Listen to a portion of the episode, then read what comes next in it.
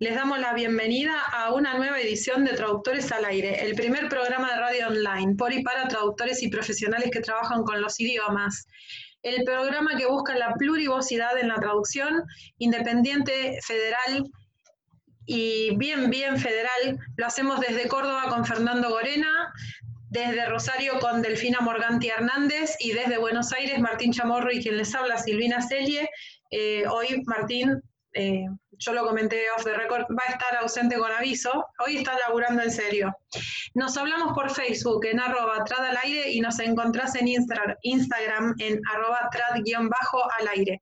Y les cuento que ya tenemos a la invitada con nosotros, Hoy nos visita, renueva la visita a Traductores al Aire porque ya nos visitó cuando hacíamos la radio, en la radio, eh, pero vamos a hablar de otros temas. Nos cuenta Verónica. Verónica Tolosa, soy traductora pública de inglés y español. Me recibí en la USAL, la Universidad del Salvador, hace muchos años y antes de ejercer esta profesión trabajé en marketing y ventas en empresas grandes y chicas, nacionales y multinacionales. Hice un MBA en Administración y Marketing Estratégico y me especialicé en estrategias comerciales hasta que en 2006 fui mamá y decidí cambiar de rumbo. Tomé unos años sabáticos, estudié interpretación simultánea, me gradué y me reconecté con los idiomas. Conocí a colegas que me enriquecieron laboral y profesionalmente. Desde el año 2014 trabajo exclusivamente como traductora e intérprete con textos y conferencias de petróleo y energía, business y finance, comunicación corporativa y materiales de marketing para empresas de indumentaria deportiva, entre otros. Fui traductora de textos para Harvard Business Review y otras publicaciones internacionales. Y a partir del año 2020 soy perito auxiliar de la justicia. Hola, Vero. Gracias por este ratito que nos regalaste nuevamente. ¿Cómo estás? Bien, todo bien. Acá estábamos esperando que termine el partido, viste, de Argentina, que por suerte calzamos justo porque si no los gritos futboleros y van a estar difíciles. Bueno, no sé, ¿alguien más estuvo viendo el partido de hoy? Porque yo te cuento, me enteré por vos que me hiciste el comentario, pero como no le doy mucha bola a esas cosas. No, yo no tenía idea. Yo veo que baja mi hijo y se prende la tele y le digo, ¿qué haces? Y buscaba y dice, no, tengo que ver el partido. ¿Qué partido? Juega Argentina. Y arrancó con los bolivianos que nos tienen de hijos, que bla, qué sé yo. Este, Dos. ¿Dos a uno? Bueno, sí, encima arrancaron perdiendo y yo me reí, porque yo estaba tomando mate acá en la cocina y miro así y digo, me jodés que ya van, van perdiendo uno a cero, sí, me dice, pero bueno, dos a uno, así que. Bueno, victorios. Este, hablemos de cosas más mundanas. A ver. Eh, bueno, saludamos a Alex que acaba de llegar. Hola, Alex. Hola a todos. Gracias a todos por haberse sumado esta tarde. En un ratito se va a sumar el resto del equipo. Este, no es que me dejaron sola, todavía, todavía no se animaron. Pero el, tema que habíamos este, más o menos propuesto y pensado para abordar hoy era el tema de la interpretación simultánea remota. Sí. Eh, es probable que los que estemos reunidos acá tengamos una idea mínima, pero me gustaría, como hacemos siempre, empezar por una suerte de definición breve como para a partir de ahí empezar a encarar los distintos aspectos. ¿Cómo definirías la RSI, Remote Simultaneous Interpretation? Es algo que uno se imagina que es mucho más fácil que lo presencial, por empezar y que te van pasando un montón de desafíos que no te das cuenta hasta que estás ahí. Vos imaginate lo que te acaba de pasar, que vos estabas en un Zoom y tenías que dar, aceptar gente que se iba uniendo. Imagínate que te pasa eso mientras estás interpretando y no tenés que perder el hilo de lo que dice el orador. Este, y la verdad es que uno no sabe que, no sé, no es una palabra muy feliz decir que uno subestima la interpretación remota, pero hay mucha fantasía de que, bueno, te vas adaptando al contexto, lo haces en tu casa, lo haces con tu auricular, lo haces con tu conexión a internet, con tu computadora, lo haces por Zoom y es como que sí, pero no. No sé si se entendió. Este, empecemos, eh, vamos a deshilachar un poco eso, que creo que tiene que ver mucho con un poco también la visión que se tiene sobre otras áreas, ¿no? De lo que hacemos traducción, estoy hablando puntualmente.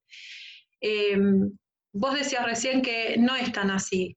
¿Cómo es? ¿Cómo sí es? ¿O cómo debiera ser? Vamos a empezar por el ideal.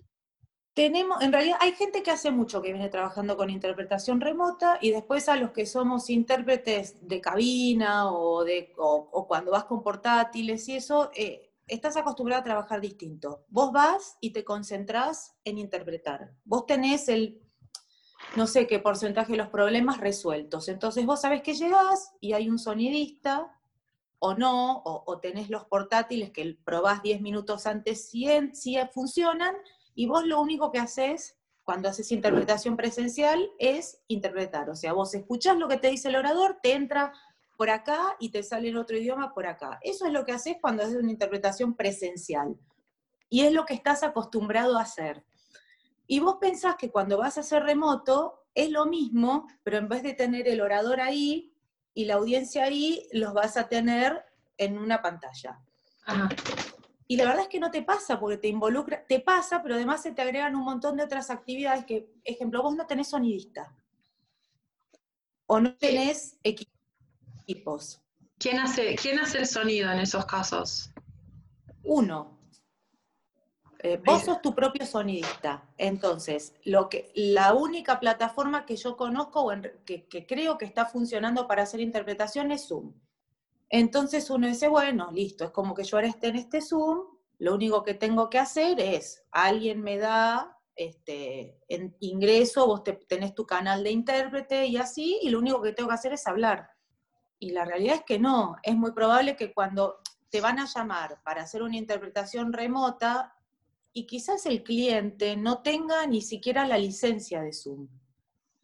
Entonces, la, uno tiene, a veces sí, te pasa que tienen licencia de Zoom, entonces es como todo más, ni siquiera es más fácil, porque quizás tu cliente está, yo tengo un colega que trabaja con, un cliente que está en Perú y tiene la, la licencia de Zoom de ese cliente, pero el cliente no maneja Zoom, lo maneja uno.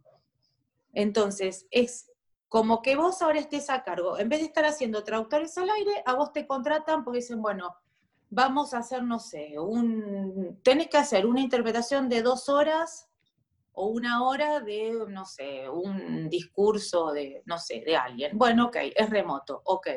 Decís, bueno, yo lo que tengo que hacer es conectarme a Zoom y hablar. Pero no tenés que hacer eso, porque vos te conectaste a Zoom y como la que maneja Zoom sos vos, en el medio tenés quizás 10 personas que llegaron tarde y tenés que estar vos ocupándote mientras interpretás de aceptarlos en tu reunión. Que cuando vos estás trabajando en cabina, vos tenés un asistente de sala, tenés eh, sonidista, tenés alguien que reparte los, eh, los, los, receptores, exacto. Y vos lo único que haces es sentarte en tu cabina o en la mesa y tenés tu consola y listo. Entonces es como que eh, también es muy agotador y el tema de, trabajar solo. En general, un intérprete cuando trabaja presencial, un intérprete entrenado puede estar dos horas interpretando. Pero cuando vos laburás por Zoom, no. Te genera, eh, eh, espera, partamos de una base. Vos ya hiciste este tipo de experiencia, o sea, lo que estás contando lo estás contando porque lo viviste. ¿Te genera algún tipo de ansiedad? Porque decías recién que uno puede estar presencial y se aguanta, digamos, banca bien las dos horas, pero por Zoom no. ¿Qué, mm, además de esto que vos decís de que uno, digamos, se, vuelve polifuncional en esto del manejo del Zoom, ¿no te genera cierta mm, ansiedad no poder ver al orador, por ejemplo? Sí, es todo mucho más difícil. Em, más allá de la, ansiedad de no poder ver al orador, hay algo que es más raro, que es no escuchar el eco. Porque cuando ah. vos estás trabajando en cabina, o, aunque no tengas cabina, que esté el orador ahí, vos escuchás el, vos escuchás el orador y te escuchás a vos, no sé cómo explicar en cambio. Cuando vos estás laburando por Zoom, llega un momento que decís, qué silencio, porque no tenés nada de ruido ambiente. Eh, y después se complica cuando vos tenés, por ejemplo, presentaciones con, cuando estás en una conferencia o, en un curso o algo que proyectan, uno ve la pantalla y si bien el, el intérprete siempre está atrás, vos ves la pantalla en grande y ahora te comparten una pantalla de Zoom que vos las diapositivas las ves así. Chiquitas, claro, no es lo mismo. Así. Y, no te ayuda cuando tenés que tener cifras, o a veces te pasa mucho trabajando de intérprete que no terminás de, no es que no termines, te toca trabajar de temas que no tenés idea y no vas a aprender ingeniería, digamos, para hacer una conferencia de ingeniería. Pero cuando vos tenés los gráficos, es mucho más fácil explicarlo en tu idioma. Pero cuando estás trabajando virtual no los ves. Ves todo así chiquito. Entonces es como que te faltan muchas cosas. Ni hablar si no tenés compañero. Bueno, esa es una de las preguntas que pasaba recién Alex por el Zoom, que yo también te iba a preguntar porque sé que hay un tiempo límite con el tema de los intérpretes. ¿Por qué por Zoom no son dos intérpretes? Estamos hablando de un rango más o menos de dos horas, ¿no?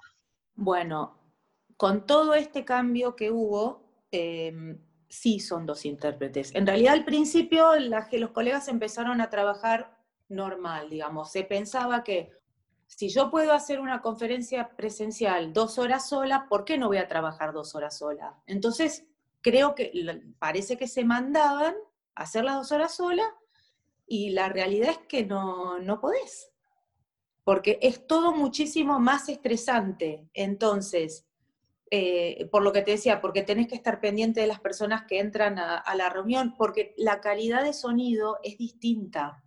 Entonces, te vas a encontrar con un montón otra vez, vos vas a una conferencia y vos tenés tu sonidista, vos sabes que te pones tus auriculares y vas a escuchar perfecto. Y el problema es de otro. Y el problema es de otro, exactamente. Básicamente. El problema, es de, el problema es de otro. Acá vos estás solo y te van a decir, bueno, eh, ¿y por dónde entra el audio? No, viene por Webex, te vamos a tirar un link de YouTube y vos lo vas a hacer por Zoom. Bueno, uno dice, bueno, lo hago. Y después cuando vos tirás el link por Webex y lo escuchás acá, probablemente no escuches nada, o tengas un orador que dice, yo me voy a poner esto, el, tengo 200.000 cablecitos, me pongo los de iPhone, y, y no, o que te estén hablando como estoy hablando yo ahora, que no tengo micrófono, no tengo nada y ladran los perros de fondo. Entonces, todo eso te, te hace, te, tu, la calidad de tu interpretación baja abruptamente ¿por qué no escuchas? Y después también tenés temas de delay, dependiendo de qué plataforma recibas, vos vas a poder mandar el audio. Entonces, nosotros hace un, hace un mes hicimos un evento que recibíamos por YouTube y teníamos que pasarlo por Zoom.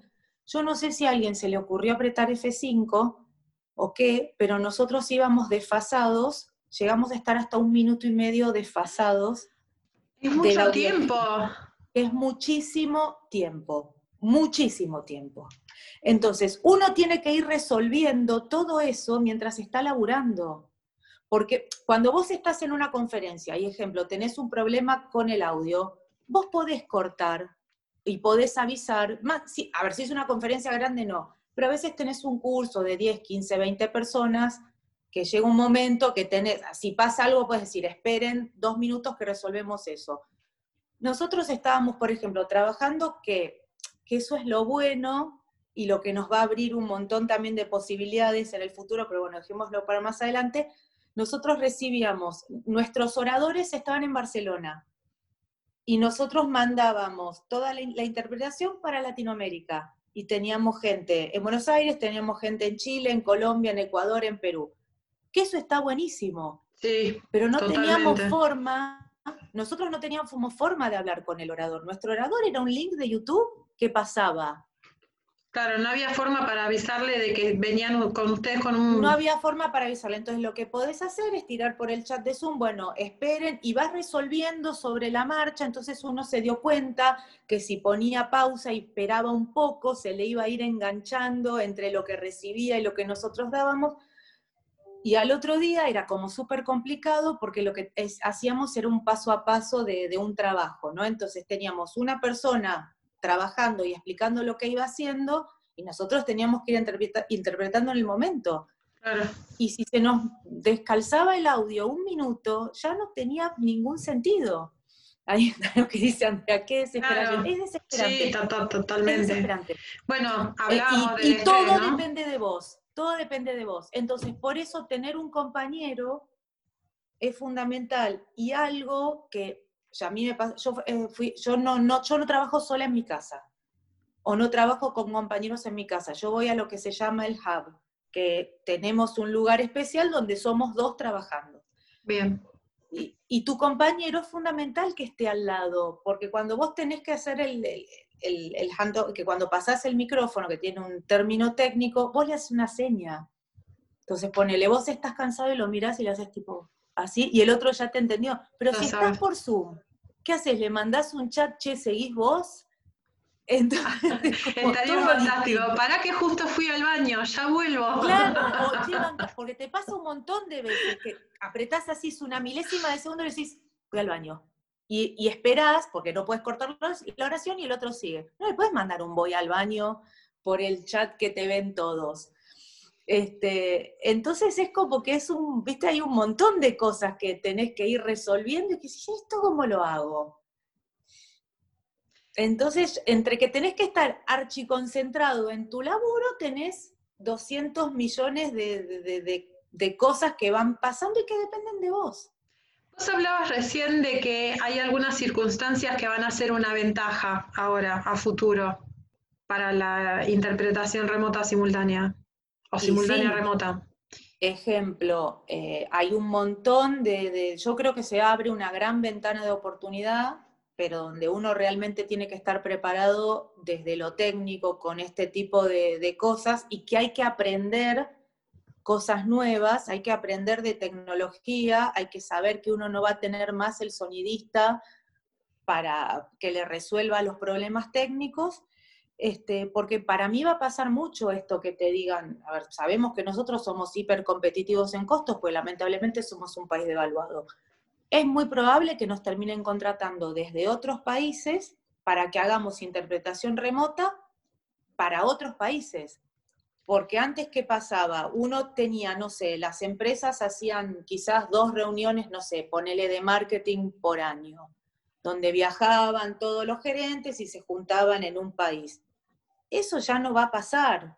Primero no pasó por la pandemia y ahora yo creo que todos van a descubrir que pueden ahorrar un montón de plata, que la reunión que antes era una semana, no sé, en, la casa matriz en Detroit, ahora la pueden resolver en dos días, cada uno desde su casa o desde su escritorio y con una interpretación remota. Sin pagar eh, eh, hotel, sin pagar hotel, sin pagar aéreos, sin pagar un montón de cosas. Bueno, pero eso implica también para nosotros que estamos acá, eh, y vos decías recién, que es lo que yo le veo este, como gran desventaja, que somos un país muy devaluado. Me imagino yo que hacer una inversión para poder armar como corresponde un lugar para trabajar así, eh, debe llevar sus buenos pesos, ¿no? Más allá de que hay que conocer y digo, no es lo mismo una marca que otra, eh, la impedancia de un equipo, no sé. No, obvio, tenés que, tenés que conocer y yo creo que va a llevar un tiempo. Nosotros ahora estamos, me parece a mí que estamos en un momento de baja digamos, eh, el, eh, eh, el, está el paradigma de que el intérprete remoto es, es, como que tenés pocas barreras de entrada, porque la realidad es que te pones a pensar, ¿y qué necesito? Necesito una licencia de Zoom, que igual es carísima, pero bueno, ponele que la pago, necesito una buena computadora, una buena conexión a internet y, y auriculares o headset buenos. Pero después la realidad es que no te va a alcanzar. Y yo creo que todo eso va a empezar a, a, el mercado va a empezar a cambiar porque va a estar el que se va a destacar, porque tiene su hub, porque tiene su consola, o quizás una empresa que tenía, hacía sonido en conferencias y se reconvirtió y empezó a ver esta mm. vez a decir, bueno, en vez, todos los equipos que yo tenía ya no sirven, entonces, ¿qué voy a hacer? Voy a invertir en una buena consola y, o, adaptar lo que tengo para el trabajo remoto. Entonces, eso también va a pasar. Y, y a ver, como en todo, van a quedar no solamente los mejores técnicamente, sino los que tienen la mejor tecnología. Y la realidad es que siempre lo que uno busca, o por lo menos lo que yo busco, es resolverle el problema al cliente. El cliente te llama y te dice, y yo necesito una interpretación de dos días.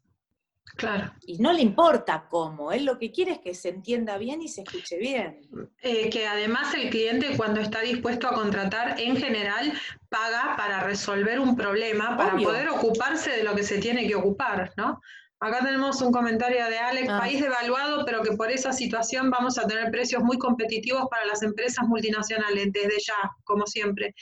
Lo que hay que hacer es demostrar que lo devaluado es el país y no los profesionales. Eh, Alex, estoy, bueno, creo que Vero también, estamos súper de acuerdo. Iba, iba, a comentar en algún momento y lo hemos dicho en muchas otras ediciones y lo, lo vamos a seguir repitiendo, que a nivel mundial la verdad es que tenemos muy buena fama. Eh, Argentina, digamos, como país tiene su fama, pero los traductores y los intérpretes formados en Argentina tienen también su fama, su muy buena fama, así que esperemos que mm, la devaluación, digamos, no afecte tanto como para que sea imposible la compra de los equipos que hagan falta, ¿no? Porque va a haber muchos intérpretes que se van a volcar, a ver, para empezar que son intérpretes, no es lo mismo ser traductor y empezar a hacer interpretaciones. No.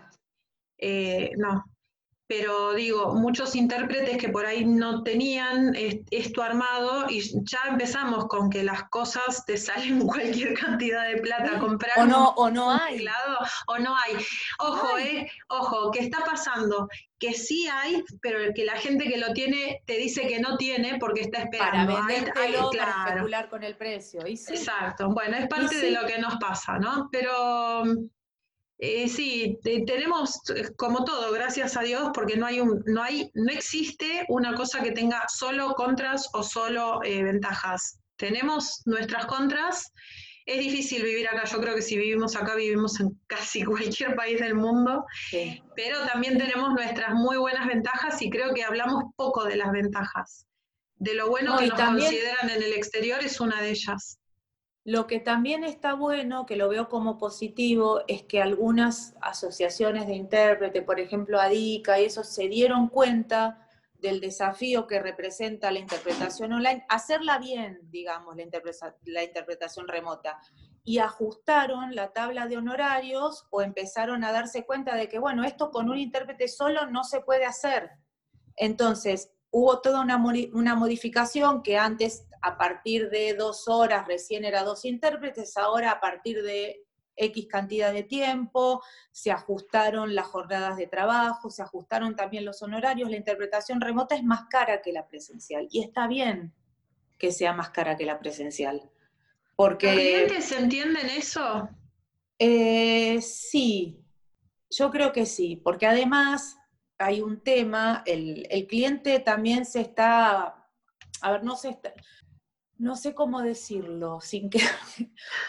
Eh, eh, hay, eh, a ver, la parte de sonido, uno, uno cuando contrata un evento grande, uno tiene que tener en cuenta los alquileres de los receptores, toda la parte de sonido, y eso es un costo que ahora no es que no está, porque sigue estando, pero es, distinto, está de otra forma. Entonces, como hay un montón de cosas que también las va a hacer el intérprete, ese costo lo termina absorbiendo un poco el intérprete. Entonces es lógico que la tarifa de interpretación suba, porque vos ya no tenés, lo que dije al principio, no tenés un sonidista, no tenés un asistente de sala, la infraestructura es mucho menor y nosotros terminamos haciendo más. Pero ¿no pasa que el cliente ve que la infraestructura es menor a pesar de que el precio es más alto? Eh, no, porque, hay todo tipo de clientes. A ver, hay clientes que van a saber, hay clientes que no les va a, importar, va a haber clientes que van a elegir por experiencias anteriores, por recomendación, porque quieren una buena calidad, porque están dispuestos a pagar el precio y vas a tener clientes que son este, gente que te dice, sí, pero usted es uno solo, esto va por internet, no necesito todo esto que usted me está mencionando. Mira, eso depende mucho de uno. Eh, a mí me encanta trabajar de intérprete, pero no me gusta jugármela a hacer cualquier evento con tal de hacerlo o de ganar plata. Entonces, cuando yo trabajo como traductora, quizás tengo más flexibilidad con algunas cosas, pero cuando vos trabajas como intérprete, demasiado estresante es todo como para arriesgarte a hacerte un evento, ejemplo, tenés un, cliente que te dice, ¿y por qué sos vos sola? Y porque si, bueno, pero yo no tengo plata para pagar dos. Algunos agarran y laburan solos. Este, yo no me arriesgo. Entonces también depende de uno. Va a haber intérpretes que van a aceptar trabajar solos o que van a aceptar cobrar menos. Y para mí está buenísimo, pero yo no me siento cómoda, pero no es que no me siento cómoda cobrando menos. Es como que eh, ya demasiado estresante es el trabajo como para no tener ayuda. Totalmente. Hola, Este, Delphi. Por, por mí pasa por ahí. Perdón, Vero. Sí, ¿Qué sí. hace, Delphi? ¿Cómo va? Bienvenida. Hola, tenían el, el audio en mute. Entré justo en un momento candente, me parece. No, siempre hablando un poco también, porque hablábamos de todo lo que se necesita para poder hacer una interpretación remota simultánea como corresponde, y que hubo Estoy muy de acuerdo con lo que decía Verónica, igual. ¿eh? un incremento, y entonces yo preguntaba si los clientes siempre entienden, ¿no? Porque a veces, eh, pero bueno, coincidimos para variar una vez más en esto de que hay clientes para todo y hay colegas para todo. Eh, no sé si eso fue lo que no querías decir en criollo. Eh. No, no, no, más que nada, no sé, yo hablo por mí. A mí me gusta laburar cómoda. Yo no puedo Sí, trabajar sí, sí. sola dos horas sabiendo que en algún momento voy a querer ir al baño y no voy a poder, por dar un ejemplo burdo.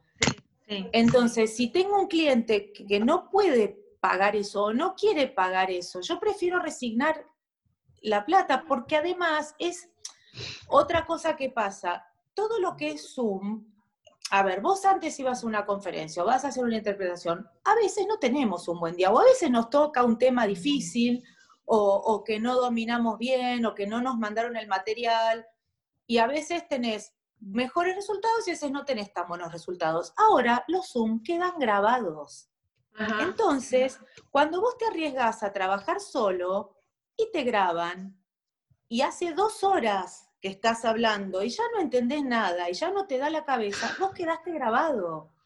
¿Forma parte del acuerdo que quedes grabado? O sea, el, el intérprete Eh. tiene derecho a aceptar o rechazar el tema de que quede grabada su interpretación. Vos firmás un convenio de confidencialidad, entonces si, si dentro de ese convenio vos aceptaste que te graben, a ver, por ejemplo, esta última, esta conferencia que yo hice el mes pasado, no, firmé un convenio de confidencialidad, pero cuando estábamos eh, por empezar a trabajar, me preguntaron si lo podían grabar. Y nosotros le dijimos, vamos a hacer algo mejor, te lo vamos a grabar nosotros, porque nosotros podíamos grabarlo con, con SoundForge, que es un software, y te lo podemos grabar en doble canal, que, que queda, viste, el, el audio original y queda bajo la voz del intérprete, y se lo ofrecimos nosotros, pues no nos molesta. Pero es algo que va a pasar, que te van a decir lo puedo grabar. Vos, por ejemplo, ahora estás grabando este y está todo bien. Y es algo a lo que nos vamos a tener que acostumbrar.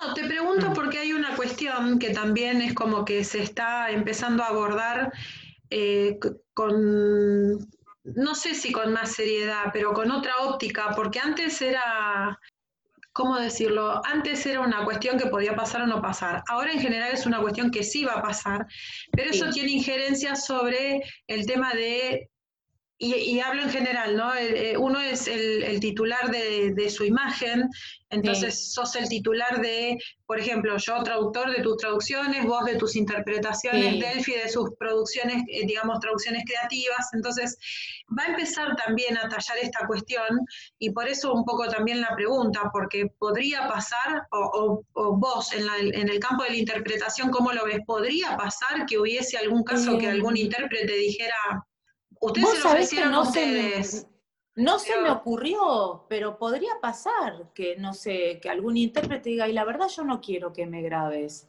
No se me ocurrió, pero es válido y tiene lógica. A nosotros, porque bueno, nos preguntaron y les dijimos, como viste, siempre es el, eh, es el upgrade de le voy a ofrecer algo mejor de lo que quiere, dijimos, no, déjate, lo grabamos nosotros, pero la verdad tienes razón, puede pasar. Yo lo planteo porque a mí en lo personal, y lo comento este, solo a título de comentario, eh, en, la, en la universidad dando clases empezamos a trabajar con un software em, en principio nos pedían a todos, hubo que hacer toda una capacitación, ¿no? La herramienta estaba hacía dos años, pero nadie tenía idea. Hubo que hacer la capacitación y nos pedían que todos prendiéramos la cámara y que le dijéramos también a los alumnos que prendieran las cámaras. Hicimos como pudimos, muchas veces el tema de la conexión no da, para cursos muy numerosos sabemos todos que esto no sirve, las cámaras había que apagarlas. Había cosas más interesantes que ver la cara del profesor o de los alumnos que por ahí estaban conectados, pero no siempre estaban, y lo digo a conciencia lo que estoy diciendo, de lo que digo. ¿eh? Sí, sí. Llamarlo y por ahí que no te contesten a ese nivel. Ahora, ¿qué pasó? En el segundo cuatrimestre la universidad eh, mandó una suerte de circular en donde eh, nos pedían que les firmásemos un, una, un permiso para usar nuestras imágenes y nuestros videos y ellos eh, se reservaban el derecho de editar los videos de cualquier forma y de utilizarlos en cualquier medio. Entonces, a mí me parece que se está empezando, ya el hecho de que una universidad te pida permiso para usar los videos que hiciste vos de tus clases con un software que les pertenece a ellos, por lo menos me dio esta cosa de esto es importante, porque de otra forma la universidad no hubiera preguntado. Y en particular yo no estuve de acuerdo, porque, a ver, una clase tiene determinadas características y vos tenés un determinado material para un determinado grupo en un determinado momento. Y voy a decir algo que pensó alguien, una colega con la que trabajamos en la universidad, la idea no es propia, pero eh, adhiero totalmente porque algo de eso me venía pasando también, es el tema de de acá a que la universidad dé las clases online. Nada, medio paso, o sea, me voy a volver totalmente dispensable. Y de alguna manera, si bien las conferencias, y ahora vuelvo al tema de las interpretaciones, si bien las conferencias no son siempre las mismas, ni sobre los mismos temas, ni con el mismo orador, porque sobre el mismo tema otro orador te presenta otro punto de vista, la verdad es que podría también correr alguna suerte de, este estilo, porque hay mucho, mucho, mucho material, cada vez hay más, cada vez somos traductores al aire, se volvió un programa, por, por ahora se volvió un programa de Zoom, y el Zoom nos ha dado la posibilidad de continuar con lo que veníamos haciendo en la radio, pero también es cierto que al cambiar el medio y al tener todos este derecho, estamos todos digamos, gritando en el ciberespacio nuestras, nuestras verdades, nuestras opiniones. Y eso de alguna manera también eh, complica un poco las cuestiones. Y nunca sabes quién va a usar el material. Finalmente, quién va a usar el material o qué uso se le va a dar ese material. Igual estaba pensando mientras ibas hablando, ¿no? Cuando vos haces una interpretación, vos no tenés por qué conectar la cámara, porque el intérprete siempre es invisible el intérprete siempre es invisible. Invisible, sí, eh, estamos de acuerdo. la audiencia no necesita verte a vos, la audiencia necesita ver otra cosa. Vos sos, vos sos la voz del orador. Ellos no, a la audiencia no le importa si vos sos linda, si sos fea, si te vestiste bien o mal, no, te necesitan. Entonces, vos cuando, cuando, exacto, ahí pone Delfina que es distinto del intérprete de señas, el intérprete de señas vos laburás con tu cuerpo, nosotros trabajamos ah. con la voz, o sea que lo único que tienen que hacer es escuchar. Entonces vos te conectas, te pones en tu Zoom tu logo de tu empresa, de lo que sea, y no te ven. Lo que sí van a escuchar tu voz. Y en realidad es como, las conferencias es como que mm, es bastante frecuente en la industria que se graben, porque a veces el cliente te la pide, porque quiere el material, entonces como que en ese sentido, por eso también para nosotros fue natural cuando nos dijo, los, los puedo grabar el Zoom, le dijimos, no, deja, ni gastes tiempo, te grabamos nosotros, que le mandamos solamente un archivo, un archivo de audio, porque es lo que ellos ah, necesitan. Y también así vos preservás a la gente que está del otro lado, porque nosotros lo único que hicimos fue mandarle el doble canal, o sea, el audio original y las voces nuestras. Después si había 35 conectados y se veían en la cámara, eso La privacidad. Muy Exacto. Muy, muy buena solución, me parece muy buena solución. Es que estas cuestiones de privacidad y de permisos va a empezar a tallar, este, va a ser cada vez más importante en todos los aspectos. Todo lo que esté, yo creo que no va a haber actividad que, que, no puede estar, digamos, atravesada por esto de la virtualidad y ahí va a empezar a tallar el tema de permisos, este, eh, de lo que veníamos hablando, ¿no? no sé, te lo preguntaba desde ahí.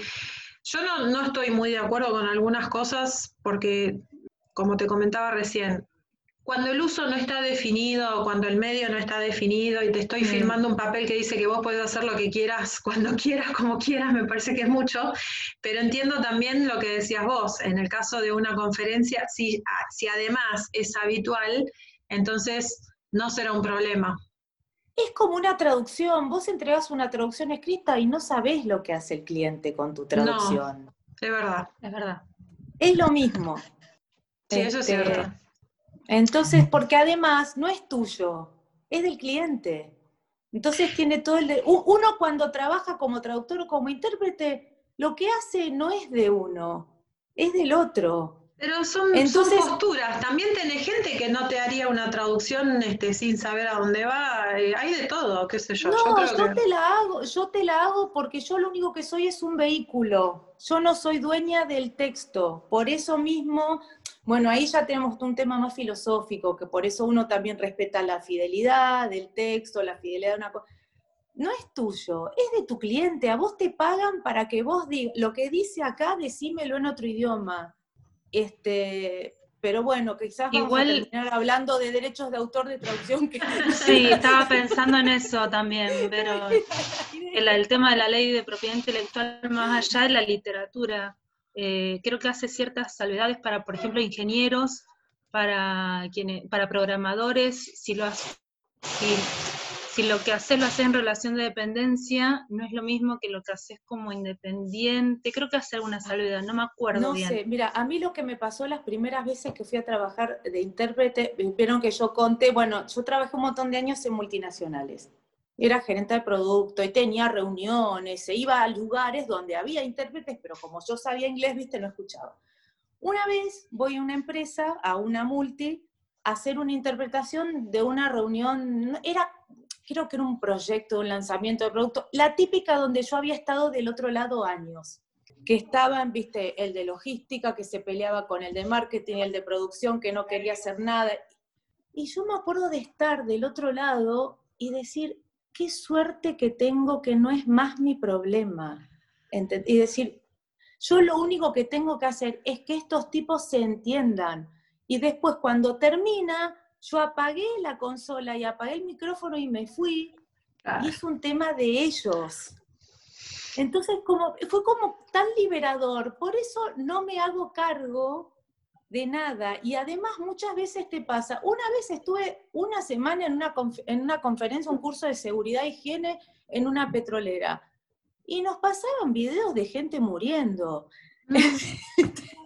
Entonces, es como que decís, yo no tengo que cargarme de esto, porque no es mío. Entonces, como que en eso soy re desprendida. Si me dicen, mira, te tengo que grabar, yo lo único que me importa es que dar bien, que quede bien y laburar bien. Después, si eso termina mostrándoselo a Obama, mejor para mí, si me fue bien. ¿Qué experiencias has tenido así? ¿Alguna? va- va- Vamos por una buena y una por ahí no tan buena. Que yo digo siempre que las anécdotas son lo que la gente más recuerda. Ay, tengo una. Una vez nos dejamos el micrófono abierto por accidente, dijimos tanto. Eso está pasando un montón ahora en época de pandemia. No, pero nosotros ni siquiera fue pandemia, estábamos en una sala, e- encima es un tema muy políticamente incorrecto para los tiempos que corren, pero bueno. Ah. eh, Ya me eh, imaginé alguno. Bueno, ponele, vamos a ver cómo lo puedo contar sin ir demasiado al fondo. Estábamos como en una sala, era, era toda un, un- unas salas de cines de un shopping, una conferencia enorme, enorme, enorme, y nosotros teníamos, estábamos en un break y nada, estaba, viste, cuando estás harto, que hace, estás ahí, que- y no había cabina, no había nada, y nos pusimos a hablar con una cantidad de barbaridades. Estaba yo con dos varones, no les puedo repetir la cantidad de cosas que dijimos. La cuestión que tenía, nosotros apagamos la consola, pero la consola tenía como un cable de más, que era como manual, que no sabíamos que había que sacarlo, porque ese era el, el cable que transmitía el audio nuestro a todas las salas de cine, que eran 10. Entonces nosotros veíamos que nadie salía del cine. Y decíamos, ¿por qué están todos acá? Bueno, estaban todos escuchando las barbaridades que decíamos. Y nos dimos cuenta porque vino la organizadora y nos dijo de todo. Este, así que, pero bueno, las zafamos. Y, y después, nada, de experiencias buenas es como que es increíble como uno, porque vos vas trabajando de intérprete y es como que a veces te olvidas, eh, eh, terminó el día y te olvidaste, pero cómo vas, eh, las cosas que te interesan las registras. porque uno va, vas diciendo como automático y después te das cuenta que capaz que de todo, no sé, te fuiste a una conferencia de geología que decís, qué sé yo, qué me importa la geología o de, o de estadística, y salen con un ejemplo y capaz que el orador cuenta algo y que yo te quedas, ay, mira qué interesante. Y ese día aprendiste algo. Y vas a un montón de lugares que en tu vida irías. Yo, por ejemplo, estuve una semana en un pozo petrolero, que no iba a ir, porque nadie se saca un pasaje para decir, me voy a ir a una semana, pasar una semana en hielo en el pozo. este, y me tocó. Este, y bueno, y así un montón de veces. Y después, viste, te tocan temas que están buenos. Y una vez fuimos toda una conferencia de vacas, que no entendíamos nada de la vida de las vacas. Este, pero bueno, es así. Cosas nuevas. Son todas cosas nuevas. Ah, dice ahí, si al escuchar algo que dominás y crees que el orador se equivocó, lo corregís al interpretar o reproducís el error. Reproducís ah. el error. Hay que, hay que, hay que ser la, voz del eh, orador en el otro eh, idioma. Sos la voz del orador, no importa lo que diga el orador. El orador puede decir algo que vos no estás de acuerdo. Puede decir una barbaridad, puede hacer un chiste machista, puede, no sé, y vos no tenés, a ver, no, no tenés ningún derecho a no reproducir lo que dice el orador porque a vos no te guste. Tengo un, aporte sobre esto. Me acuerdo cuando estudiábamos el interpretariado acá en Rosario, que la profesora nos contó una anécdota y nos planteó a ver si estaba bueno o no estaba bueno lo que había pasado, a ver qué opinan ustedes. Em, ella nos contó que una vez en una interpretación el orador estaba haciendo una descripción, no recuerdo de qué, esto fue en el año 2011, y dijo algo así como, and I saw eh, no sé qué cosa, poner un animal, no sé, eh, qué sé yo, bueno, me cago, this big, ponele, ¿no? Es así como this big. Y el intérprete dijo, vi una vaca así de grande. Y que el orador se frenó, creo que era una consecutiva, y no, le dijo, no, no, this big. Y el intérprete dijo, ah, sí, de grande, con el cuerpo. Ahí está como que pone en lo, en lo presencial, por lo menos, un poco en cuestión el tema del cuerpo y la voz, Vero. ¿Qué, qué opinas acá? Porque la ¿Estuvo bien la intérprete? Sí, sí, porque la consecutiva es distinta. Cuando vos vas a una simultánea, a vos no te ve nadie. La voz la gente te escucha, pero cuando vos estás en una consecutiva, de hecho, ellas te enseñan hasta técnicas para pararte enfrente. Eh, vos es como que pones mucho más, no es que pones mucho más el cuerpo, pones el cuerpo porque además no te queda otra, porque la gente te está mirando. La gente te está mirando. Claro. Y además suma un montón. De hecho, a mí, yo soy hasta de gesticular en la cabina, pero porque me suma a mí, porque a veces es como que uno no, es como que estás buscando cómo explicarlo, entonces empezás, viste, a hacer así, que no te ve nadie, pero no importa. Este, sí, aparte te sale naturalmente cuando hablas, hablar con el cuerpo también. Bueno, y mismo también cuando una descarga. interpretación simultánea, es lo que se llama el delivery, que es como vos vendés lo que estás diciendo. Hay gente, por ejemplo, que es súper precisa para interpretar. Que yo tenía una compañera que era buenísima, porque ella dice, es de hecho el profesor que teníamos nosotros decía, fulanita es buenísima porque te dice todo, pero tiene una voz tan monótona que yo no le puedo poner un 10. Entonces, a veces la entonación. Suma, mucho más, capaz que omitas algo que no es tan importante y que le des entonación o que lo vendas mejor a la gente que te dice todo. Entonces es como un combo de cosas. O cuando tenés que, no sé, alguno, el orador hace un chiste, y vos es súper difícil porque vos tenés que darte cuenta que el tipo está haciendo un chiste, y cuando estás contando el chiste con la voz del tipo, tenés que ser graciosa como el tipo. Claro. Este, entonces, Y no hay tiempo, no, hay, no hay tiempo para, para Tenés que ser rápida interpretando el chiste encima también. Tenés que ser rápida, pero igual, bueno, hay ya cuando estás más o menos canchero tenés lo que se llama anticipación, que vos te das cuenta lo que va a decir. Este, porque estás como entre, ¿Cuánto tiempo te llevó estar más canchera? Porque estar, eh, digamos, un paso adelante, como decía la publicidad, eh, no es menor y la ventaja es importante. Es, como, eh, tiene como una explicación técnica lo del anticipation, que la verdad no te la sabría dar. No, no, pero ¿cuánto tiempo te llevó a vos? No, y no, a ver, yo estuve, yo estuve cuatro años haciendo entrenamiento que, el, digamos, el, el, último año te llevan a hacer prácticas, por lo menos donde yo estudiaba, te llevan a hacer prácticas a conferencias reales y después depende de lo que vos trabajes y de la seguridad que vos tengas. Mm. Este, hay gente que tarda menos y gente que tarda más. Y después es como un deporte, es como que, no sé, vos corres una maratón, corres 42 kilómetros, si estás un año sin correr, no vas a volver a correr 42 kilómetros. Te vas a oxidar un poco y vas a tardar menos que antes hiciste 0 a 42. Pero es como ser atleta de la cabeza y además, bueno, lo que vos pensás acá te tiene que salir por acá, es como todo. Fascinante, sí. Sí, Bueno, ahí es donde yo digo que pasa lo que los clientes creen que, no, que hacemos todos, ¿no? Traductores e intérpretes sin distinción.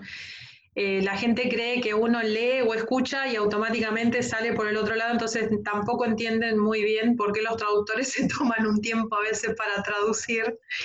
Este, es como que hay una, a pesar... No, y, y, además hay otra cosa, cuando vos traducís escrito, vos tenés todo el tiempo del mundo de buscar la mejor versión, porque a veces si lo lees, ay, no me gusta, y lo corregís. Cuando vos estás interpretando no, hay mejor no podés. Y tenés que, y no podés tener el mismo nivel de exigencia que siendo traductor, porque si no te morís.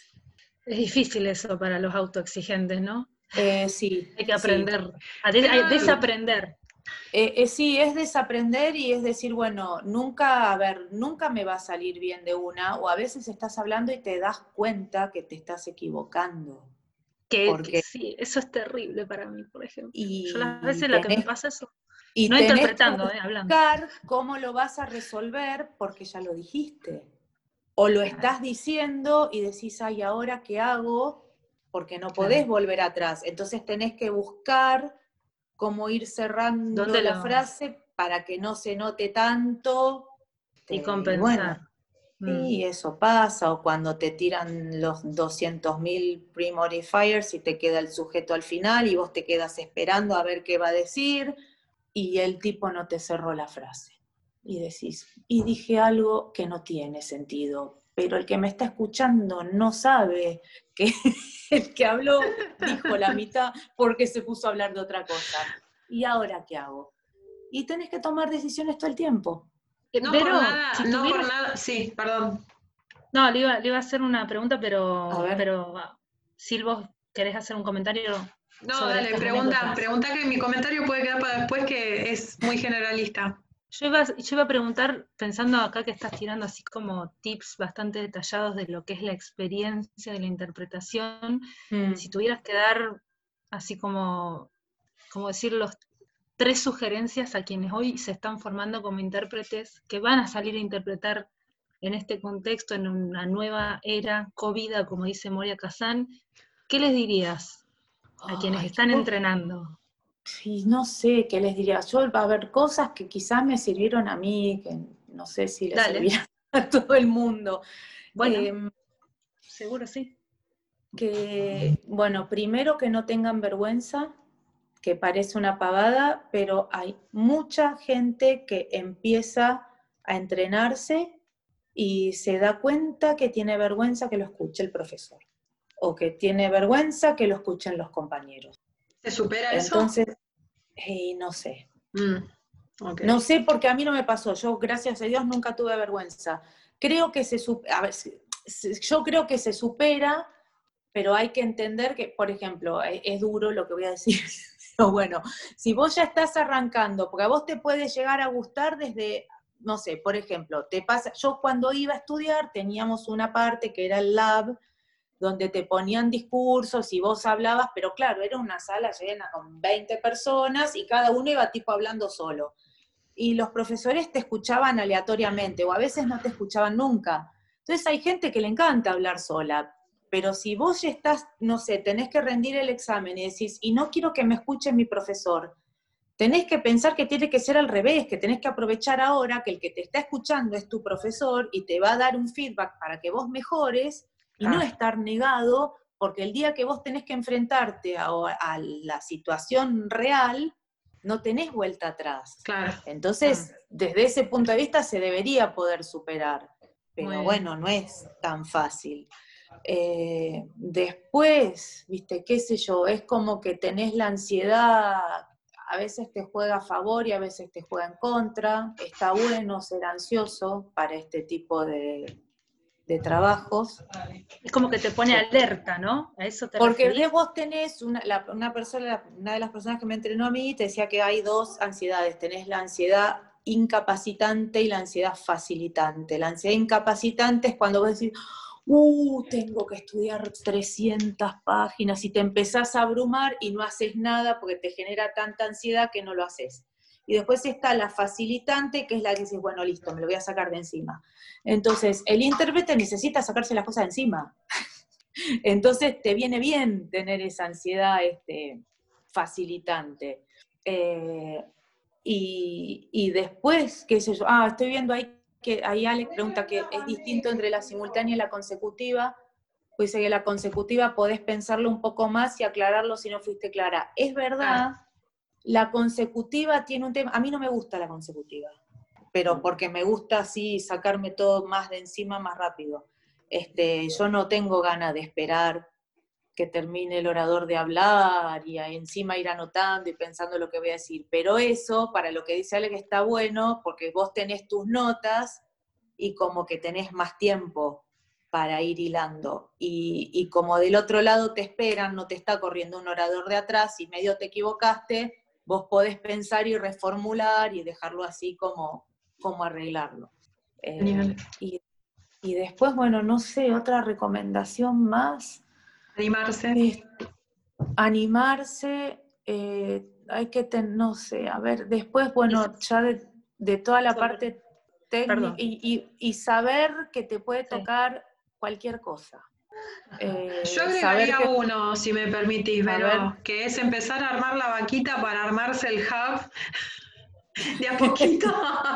no, y encima el hub es lo que decías vos, tenés que saber porque uno está acostumbrado a que le resuelven el problema. Vos contratás un sonidista o lo contrató el cliente y vos te sentás y a lo sumo te das cuenta, y esta consola no me gusta porque escuchaste mal después de dos horas, pero si yo hoy tuviese que salir a comprar, y yo no tengo idea, tengo idea. Bueno, para el que se esté formando ya sabe que tiene que empezarse a buscar un partner que sepa bastante de tecnología. Sí, este, y ojo, eh, que yo estoy eh, un poco en chiste, un poco en serio lo que estoy diciendo, porque es muy difícil estar ahí y trabajar en sociedad con alguien. Es muy complicado. Una cosa es trabajar solo y te la arreglas solo y si te equivocaste, te equivocaste vos solo y bueno, te la bancas vos solo. Y otra cosa es trabajar en sociedad. No es una cuestión sencilla eh, porque hay muchas cuestiones para abordar de entrada eh, y estás empezando una aventura que no sabes qué es lo que puede pasar y qué dificultades puedes llegar a, afrontar. Cuando hablo de dificultades en una sociedad, estoy hablando de dificultades entre las dos personas, dos o tres, los que sea que formen la sociedad. Porque a veces uno dice, no, pero somos amigos de toda la vida, él jamás me diría una cuestión de plata y bueno, nada, después la vida te da no, Y encima estas son profesiones muy egocéntricas.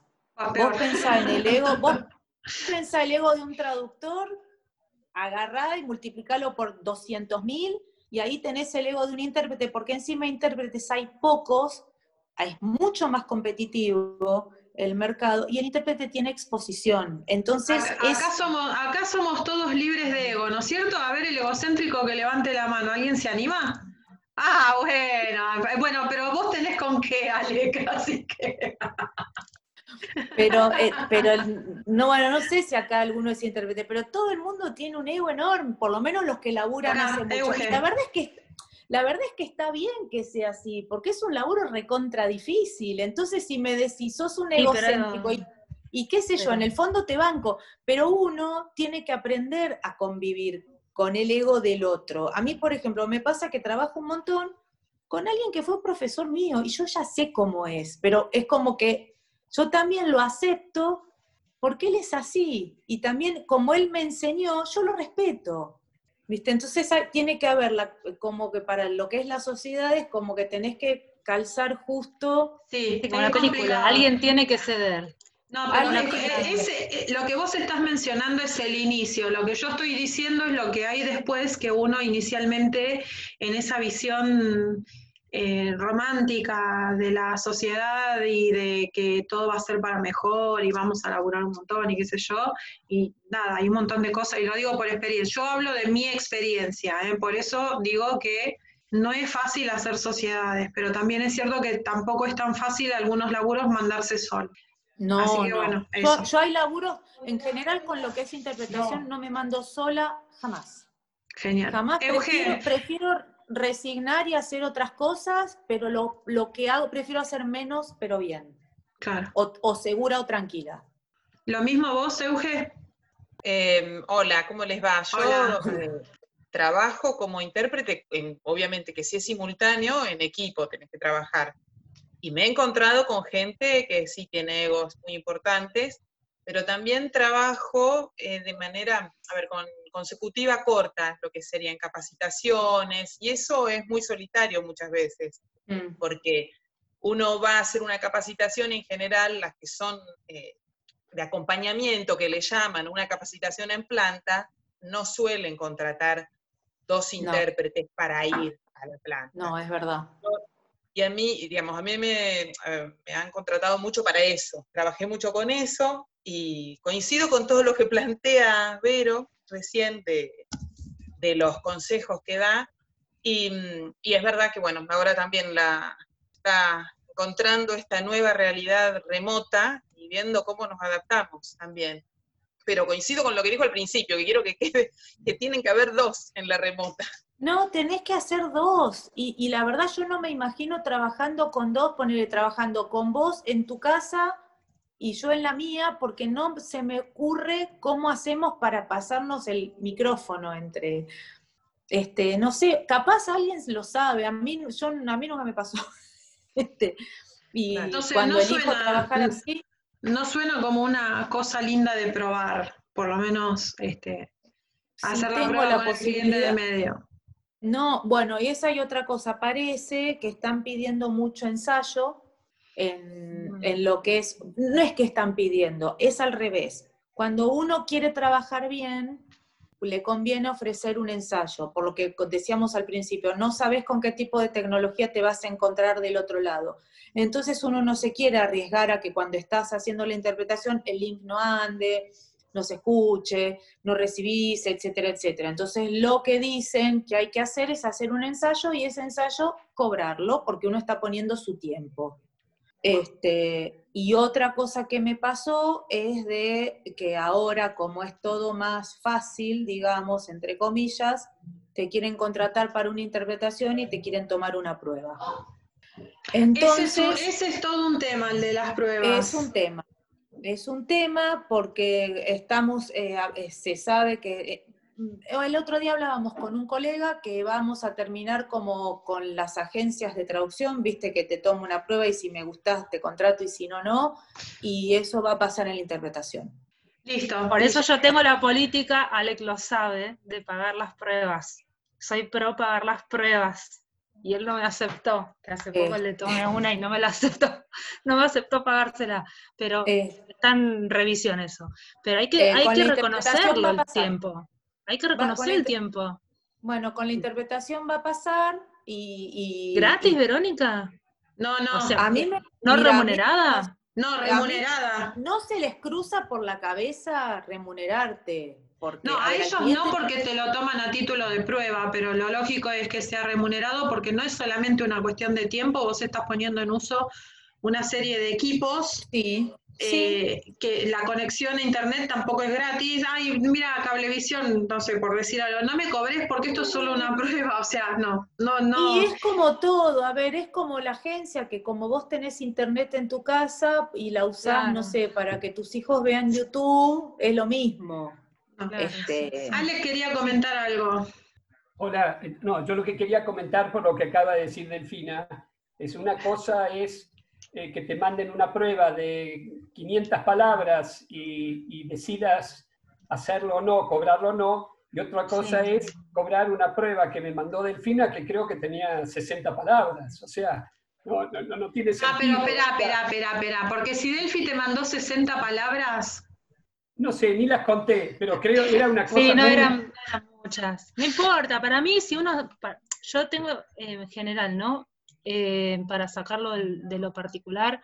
Yo creo que las, las agencias que piden pruebas a traductores que aceptan hacer pruebas deberían eh, cubrir o sea, el, tiempo, el tiempo del traductor que acepta hacer la prueba, porque hay traductores que dicen, no, mira, yo no tengo por qué hacer la prueba.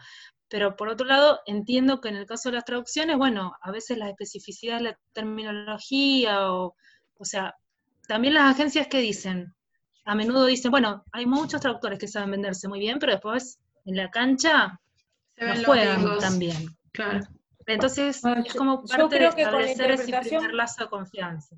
No, con no sé la interpretación. Me cae, me cae mal, en la interpretación me cae mal, mal, mal. Es que va a pasar lo mismo, porque tenés, es lo que comentábamos al principio, que lo que es la interpretación remota es como que tenés la barrera de entrada al negocio es menor, porque cuando vos vas a hacer una interpretación presencial, vos ah, tenés un solicitista, tenés toda una estructura. En cambio acá decís, y es nada, ¿qué necesito? Necesito un headset, necesito internet, qué sé yo. Entonces se va a empezar a alargar cualquiera, hablando mal y pronto. Se va a empezar a alargar el estudiante, se va a empezar a alargar el estudiante de primer año, eh, mm. El, el, que sabe idiomas, por, a ver, supongamos que yo sé no sé, algo de portugués. Y como soy intérprete, digo, bueno, es lo mismo. Este, y va a empezar a pasar. Lo mismo que con la traducción. Con básicamente. con la traducción. Lo mismo que va a ser la changa porque sé inglés, ¿entendés? Entonces, lo graben a ese. Exacto. que quede grabado. Eh, y bueno, pero o no, no somos los changarines nosotros porque No, no somos, acá ninguno es changarín, viejo, ninguno. No, ya lo sé, lo estoy diciendo porque viste que salió, salió en el Sí, pero esos artículos llevan, esos artículos llevan 50 millones de años y, no quiero abrir polémica, pero a ver, lo escribe gente que no tiene la menor idea, y si no, los invito a que eh, todos sabemos que el tema de las eh, herramientas de traducción asistida por computadora y todas las eh, cuestiones tecnológicas que vos le quieras poner no aniquilaron a la traducción ni a la profesión, ni, mucho menos a la interpretación. Que vos traduce solo. Bueno, justamente. Entonces, yo siempre digo lo mismo. Es verdad me costó muchos años poder decir que me causa mucha diversión, entre comillas diversión, porque es un comentario ácido el mío, escuchar a un tecnólogo hablar de educación y hablar de traducción. Entonces, nada, dejémoslo así, porque esto... No, pero por eso. Hay mucho para decir al respecto. O sea, acá Trados tiene vida, vos lo mirás. pero por supuesto, por, supuesto. Y, con la interpretación va a pasar lo mismo. Las traducciones ya sabe, viste el tipo. Por supuesto. Eh, pero bueno, con la interpretación va a pasar algo así, como la barrera de entrada al negocio, digamos, es menor, se van a empezar a alargar todos. El que es estudiante, y bueno, supongo que quedarán por el camino, o no, o serán los que cobren más barato Sí, eso hasta puede ser una, ventaja para el intérprete. O sea, si yo, es como la zapatilla, yo la comparo igual con la zapatilla, yo sigo con esa metáfora que hice lo mismo la otra vez cuando salió en los diarios, porque el valor que vos podés entregar, Verónica, como, como traductora e intérprete profesional no se compara ni por asomo con el valor que puede llegar a ser alguien así que por intuición diga, ay, esto parece fácil, lo hago yo. Es como el que subtitula profesional y el que hace subtitulado eh, hasta puede ser beneficioso porque te, te pone a vos más arriba todavía, se nota más Mira, la importancia de contratarte. Cuando uno trabaja de cualquier cosa, no solo de traductor, de intérprete, lo que sea, uno tiene que entender que los mercados cambian. Y lo que le pasó a los traductores, ah, yo voy a cumplir 50 años el año que viene, yo no trabajé hasta hace 5 o 6 años, yo trabajaba de otra cosa. Y yo aprendí a traducir que no había internet, no había computadoras, bueno, y, mucha gente estuvo muchísimos años trabajando igual porque la tecnología no avanzó. Entonces, desde el momento que la tecnología empieza a avanzar, los mercados van cambiando, pero no cambian solamente para la traducción o para la interpretación. Y el traductor tuvo suerte que se quedó en un mercado estático durante un montón de años y se piensa que todo sigue igual, y el intérprete ni hablar, porque el intérprete encima no tiene todavía la, creo que va a tardar muchísimo más en tener el tema de la inteligencia yo creo artificial. Que, yo creo que la inteligencia no se crea, porque ya hace muchos años que se hablan de software, este, por ejemplo, de dictado y de... no, yo creo que va a ser rápido. Pero yo creo que va, para llegar al nivel, a ver, vamos, hay, hay no, hacer lo que hace un cerebro no. que son mucho más exactos, es como que está más bueno, Lo pero cuánto, exacto, ¿cuántos años hace, Vero? Sí, no, Exacto, hace mucho. Entonces, el intérprete, ni hablar, vino trabajando en un mercado completamente estático, donde confiaba en sí mismo y, sí, pero... bueno, y hay que entender que las cosas van cambiando. Entonces, desde el ahora qué pasó? Volvemos al, al, a cuando arrancamos la charla tenés el cambio de paradigma que ahora no vas más a una cabina con un sonidista, no vas más a trabajar como laburan en Naciones Unidas hace 50 años. ahora tenés un salto tecnológico. Entonces, sí, pero va a ser rápido, porque las tecnologías ahora vuelan, todo va a ser muy rápido. Hubo todo, todo, este tiempo de maduración y además no solo que las cosas se actualizan muy rápido, la inteligencia artificial también, así que va a ser todo rápido. Yo creo que los intérpretes se van a adaptar, es más, va a ser una cuestión de competencia adaptarse también. Así que nada. Sí, se, van, y se van a adaptar mucho más rápido los intérpretes jóvenes que los otros. Sí, bueno, tenemos un montón de temas para hablar en un próximo encuentro porque se van desprendiendo cada vez más cosas y las tecnologías nos, atraviesan a todos, aplicaciones nuevas y demás. Eh, te agradecemos por tu tiempo, Vero, este rato que estuvimos, eh, por supuesto, desde ya, invitada para cuando gustes. Cuando eh, quieran me avisan. Siempre decimos lo mismo, a veces somos los mismos, pero hacemos diferentes cosas y está bueno que las podamos abordar se fueron yendo gente que nos acompañó y gracias por si llegan a escuchar el final del, del video. estamos en un horario que todo pasa en casa y hay que atenderlo todo. Hay que ir a hacer la comida. Sí, ni lo menciones. y ahora tener este alguien que te haga todo también es más complicado.